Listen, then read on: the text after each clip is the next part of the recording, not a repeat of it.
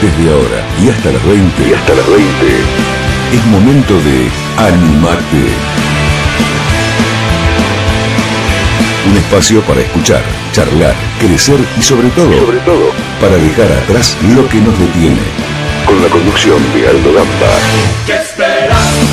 En línea, como lo anunciábamos en la previa y al inicio del programa, está con nosotros el doctor Francisco Neto, reconocido abogado penalista. Francisco Aldo Gamba te saluda, Marcela Marrot y Mario Aragón. Buenas tardes.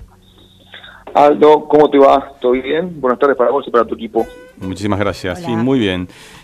Comentábamos, ¿te puedo tutear primero, Francisco? Sí, por supuesto, por supuesto. Tenés un enfoque muy interesante, por lo menos para nosotros. Eh, Animate tiene este espíritu, digamos, disruptivo de poder trasladar a, a nuestros oyentes, a la sociedad, diferentes miradas, diferentes visiones. Y vos tenés una mirada muy técnica del derecho, muy de la doctrina, y haces comentarios que generan controversia en la sociedad, como por ejemplo esta tendencia, vos llamabas en algún momento cacería de brujas, que tiene que ver con estos derechos que fue ganando la mujer a lo largo del tiempo, bien ganados, ¿no? bien logrados, pero que hoy ante una acusación, eh, enseguida quien es acusado, quizás no imputado todavía, recibe una condena social terrible, feroz. Y vos muchas veces hacías referencia, por ejemplo, en los casos de D'Artés, de Cianola. ¿Hay una tendencia como esta hoy en la sociedad argentina?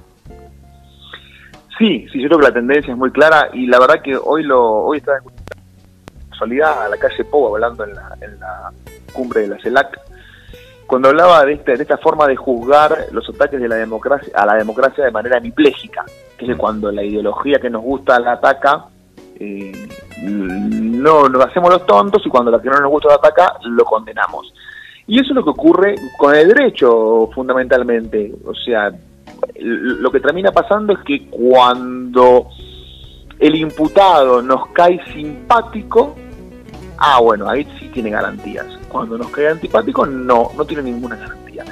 Y eso en realidad es lo que genera un poco la, la, controversia. Hay que tratar de darle garantías a los que nos caen simpáticos y a los que nos caen antipáticos, porque fundamentalmente la concesión de esas garantías es lo que nos va a conducir a que cuando condenemos al que nos caía antipáticos, decirle, viste que te condenamos y eras culpable, te dimos todas las posibilidades de defenderte y no pudiste defenderte.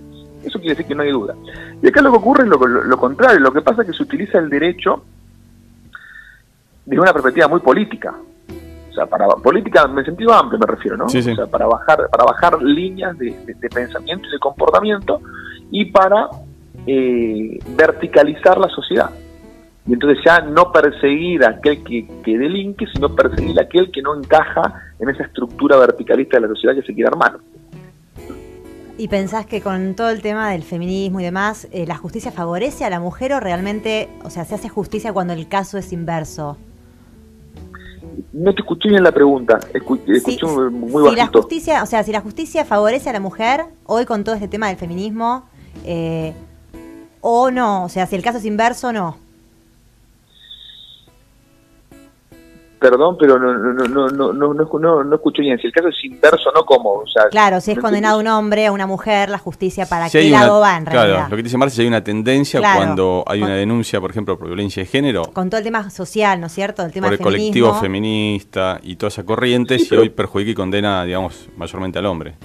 Sí, pero por supuesto, pero a ver, lo que ocurre hoy es que una mujer viene y dice que el hombre le hizo X cosa y automáticamente se cree en lo que la mujer dice.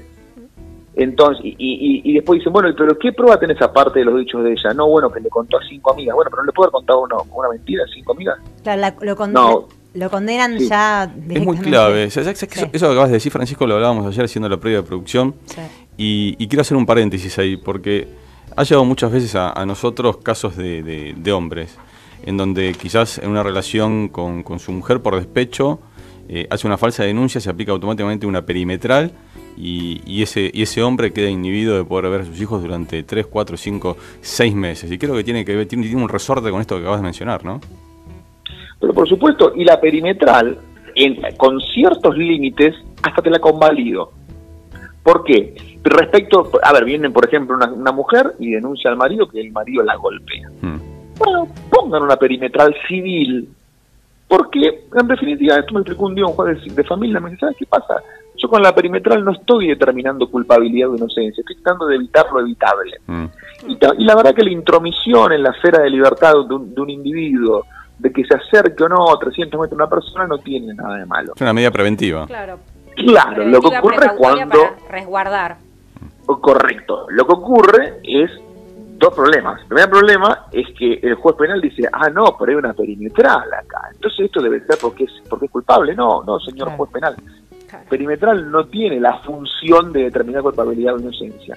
Y lo segundo que ocurre es que se puso la moda de hacer denuncias de abuso. Entonces la perimetral va contra la víctima del abuso, que usualmente es el hijo o la hija, y la mujer. Entonces ahí es donde se empieza a poner feo lo de la perimetral.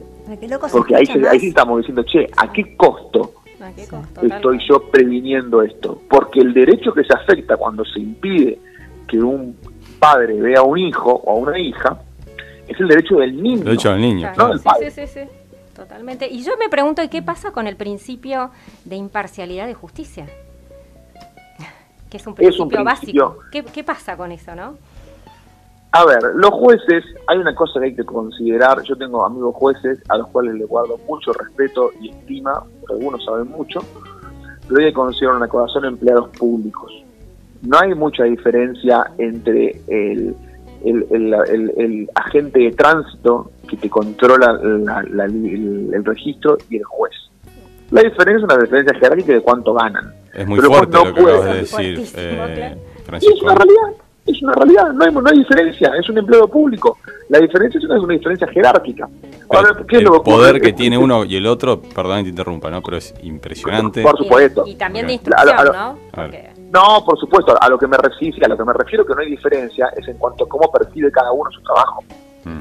El juez dice, si yo acá no hago más o menos lo que lo que lo que lo que los que me pusieron quieren que haga y termino despedido. Y muchas veces hay muchos funcionarios de carrera que pasaron su vida para llegar al lugar donde están. Y dicen, mira, yo no sé cómo conseguir un cliente. Yo no sé cómo ganarme la vida del otro lado del mostrador. Entonces tratan de ser equilibrados y es donde se pierde la, la imparcialidad. Claro, eso es lo que... ¿Sabes que Me quedé pensando porque es fuerte lo que decís. Es fuerte lo que decís porque de alguna manera todos sabemos, aunque muchos quieren mirar a un costado, que la justicia está corrompida por los, por, los poderes. Em, sí. y cuando y por supuesto no y, te juzgan de acuerdo a quién sos como decía inicialmente Francisco y de acuerdo también al poder que tenés. Mi pregunta va por otro lado. La condena social. Hoy es muy fácil condenarte socialmente. Ante una eventual sospecha duda de te aplicar una perimetral ya para tu entorno social tu entorno laboral para para una comunidad vos sos culpable. ¿Esa culpabilidad de la condena social también corrompe la, sentencia judicial? Y esa culpabilidad de la condena social. A ver, vos lo tenés en el caso, no, quiero ser autorreferencial, pero, pero, pero es, es un buen ejemplo. Cuando, cuando tuvimos el, tema de artes, todo el mundo decía honesto, que vino honesto, las libertades individuales. Ahora cuando vengo y digo que los riders tal vez no remerecen una perpetua porque la calificación, porque la ley mm. dice que por ahí la calificación legal es distinta, ah, no, ahora sí que derrapaste. ¿Y por qué? ¿Por qué derrapaste? Si estoy diciendo lo que dice la ley. Claro. Entonces, ¿qué pasa? Muchos colegas, a los cuales aprecio, han ido a los medios a decir, bueno, esto no, habría que pensar que tal vez, y, moderan su lenguaje. Y el problema es que un abogado modere su lenguaje o no, no, no, es muy grave, porque bueno, de última depende de su del trabajo que va a tener. El problema es cuando el juez modera su lenguaje para adaptarlo a lo que una sociedad desinformada le reclama. Porque yo estoy seguro que, que, que si a los, si a los ciudadanos... Abriste vos justamente la, la, charla con esto de la opinión pública, ¿no? Y yo me pregunto acerca de la imparcialidad, la probidad del juez, la, la razonabilidad en sus dictámenes, en sus, este, en sus sentencias, la prudencia, la seriedad, la lealtad, todos esos principios entonces están eh, obsoletos hoy en día, o sea, porque no, no, no es lo que estamos viendo de la justicia, que es muy triste. Sí, lo que yo creo que ocurre, eh, nosotros tenemos un problema profundo, realmente hay un problema muy profundo en, Argentina en, términos de, aplicación del derecho, en términos de, y de valores, y de valores, ¿no? Sí, sí, sí, sí, por supuesto, es un, es un tema muy profundo que, pero que fundamentalmente reside en eso, que cada cual termina tratando de procurarse el beneficio propio en lugar de hacer lo correcto. Y es difícil hacer lo correcto, por supuesto, pero eso es lo, que termina ocurriendo. Yo te, he hablado eh, informalmente con, magistrados que me han dicho es una locura lo que está ocurriendo con el género, pero después cuando dan una sentencia, bueno, ya parece que no les parecía tanta locura. Entonces, eh, eh, el problema es que dice, te dice, mira, esto es supervivencia, yo no puedo hacer algo distinto. Qué loco, ¿no? Porque en el medio, tanto sea un hombre, una mujer, hay una persona que en definitiva le, se le puede arruinar la vida muy fácilmente. Recién nombraste el, el tema de la carátula, ¿no? Del juicio por Fernando Báez Sosa un, juicio eh, en un momento procesal donde toda la sociedad está expectante a ver qué es lo que pasa. No cabe duda, vos lo dijiste en un video también, y, es más que obvio, no cabe duda de, que, de la culpabilidad que tienen estos chicos de que cometieron un homicidio, pero hay una interpretación tuya distinta, recién mencionaste al pasar, que tiene que ver con un cambio de carátula, más un homicidio en riña. ¿Querés explicar un poco qué es lo que te lleva, digamos, a, este cambio que vos decís? Sí, sí, te lo pido con un, con un pequeño preámbulo. Dale si, nosotros, a ver, el problema es que lo, que lo que hay que disociar acá es el juicio moral del juicio jurídico. Moralmente hablando, todos consideramos y todos coincidimos en que lo que ocurrió es algo que es condenable moralmente hablando. Ahora, la condena jurídica tiene dos etapas, la condena en sí misma y en qué medida es condenable. Es decir, cuánta sanción se merece. Mm. Entonces, cuando yo hablo de homicidio en riña, que lo, llamo riña porque el artículo de 95 del Código Penal está titulado de esa manera, me refiero a lo que en el mismo artículo describe como homicidio en agresión. Ese artículo castiga con una pena de 2 a 6 años a aquellas personas que provoquen la muerte de otros, de otro en contexto de agresión, sin saber quién fue el que provocó la muerte. ¿Qué es agresión? El acometimiento de dos o más personas contra otro u otros que no se defienden o lo hacen pasivamente. ¿Por qué la norma es tan indulgente con la pena? Porque la norma reconoce lo que a mi juicio ocurrió en el caso de los Riders. Que es, mirá, estos tipos no lo querían matar, le querían pegar. Y no sabemos cómo terminó la muerte. Y que eso es lo que yo creo que ocurrió en este caso. Es indudable que eran un grupo de chicos que se pelearon adentro de un boliche y quisieron seguir la pelea afuera, se les fue la mano y lo mataron. ¿Y ¿Esto merece un premio? No, Para nada. Y en definitiva, interpretando, interpretando lo que vos decís, es como una manada, ¿no? Que fue contra uno y que en definitiva no se sabe quién terminó con la muerte, ¿no? De tantos golpes que recibió, quién fue que realmente terminó matando a, Fernando. Correcto. Hay una interpretación un poquito más equilibrada que pareciera, donde parecieran encontrarse el juicio moral y el juicio jurídico, que es el homicidio simple con dolo eventual, pero es para los que pegaron. Es decir, los que pegaron, cuando, cuando, fueron ocho a pegarle, de los, de los ocho le pegaron tres, si no recuerdo mal, los que pegaban no podían desconocer que había otro pegándole. Y aceptaron las consecuencias de que tres le estaban pegando patadas en la cabeza, entonces ahí podemos estar hablando ya de un homicidio simple, con dolo eventual. ¿Qué es el dolo eventual? no fue algo premeditado. ¿Cómo, cómo? No fue algo premeditado, fue, fue surgiendo. Eh, bueno, no, no, no eso es otra cosa. El dolo eventual eh, no es eso. Ahora vamos con la premeditación que también es muy interesante. ¿Pero hubo dolo? ¿Hubo, dolo? Para mí hubo dolo eventual. ¿Qué es, qué es eventual? Pudo haber habido, habría que ver detalles que no conocemos, pero mm. pudo haber habido dolo eventual. ¿Qué es el dolo eventual? El dolo eventual es cuando vos decís, mirá, mi conducta tal vez pueda producir un resultado castigado por la ley, por ejemplo, la muerte. No me importa, sigo adelante. No la quiero, el resultado no lo quiero, pero tampoco lo desprecio. La patada en la cabeza, por ejemplo. Eh, correcto. Puede pasar, mm. sigo adelante. Eso es lo eventual. Ahora, lo que decía recién Marcela, eh, para mí no hubo premeditación. Para mí lo que hubo es un, accionar precipitado por el momento donde hubo una, una división fugaz de tareas. La premeditación requiere que se aumente, que se aumente el poder ofensivo, por eso es un agravante la premeditación. Ahora, cuando yo no aumento mi poder ofensivo, eso no es premeditación. Claro, pero con el accionar puedo prever que puedo provocar la muerte en la persona, porque con semejante... Claro, pero eso es dolo eventual. Claro, dolo eventual, por eso, eso es dolo. que se pudo haber previsto eso pudo haber previsto, correcto, y pudo haber habido, puede haber un dolo eventual. Mm. Lo que yo descarto son estas agravantes de, la alevosía y el enseñamiento, porque bueno, eh, si, si, quieren lo, tocamos, pero es un tema más, técnico. Más profundo, Ahora, Francisco, vos con, tu experiencia, con, con experiencia de tribunales, de los magistrados, con la condena social, con, con todo esto que, tocamos en 15 minutos, ¿cómo ves el final de, esta película, de la sentencia? Es una, es una pregunta difícil.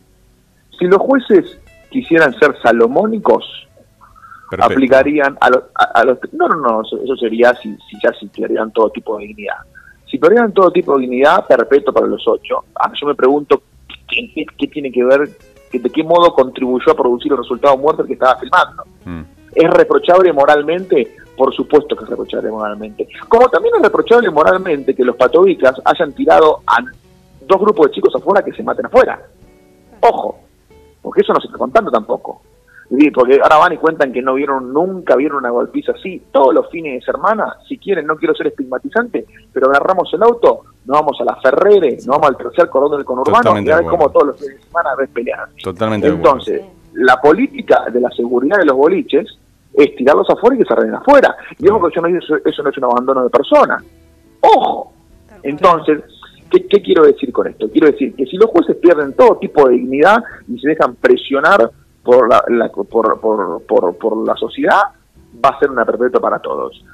Sí, yo creo que un resultado razonable sería un homicidio simple con una condena de entre 12 y 15 años para los que pegaron y provocaron la muerte, una participación secundaria para los otros que, que no que, que, que, estaban ahí también peleándose y que por ahí casi sin querer lo impedían que lo, que lo ayuden a, a Fernando, porque dice, no, impedían que lo ayuden a Fernando. No, no impedían que lo ayuden a Fernando, impedían que le vayan a pegar a sus amigos, que también está mal.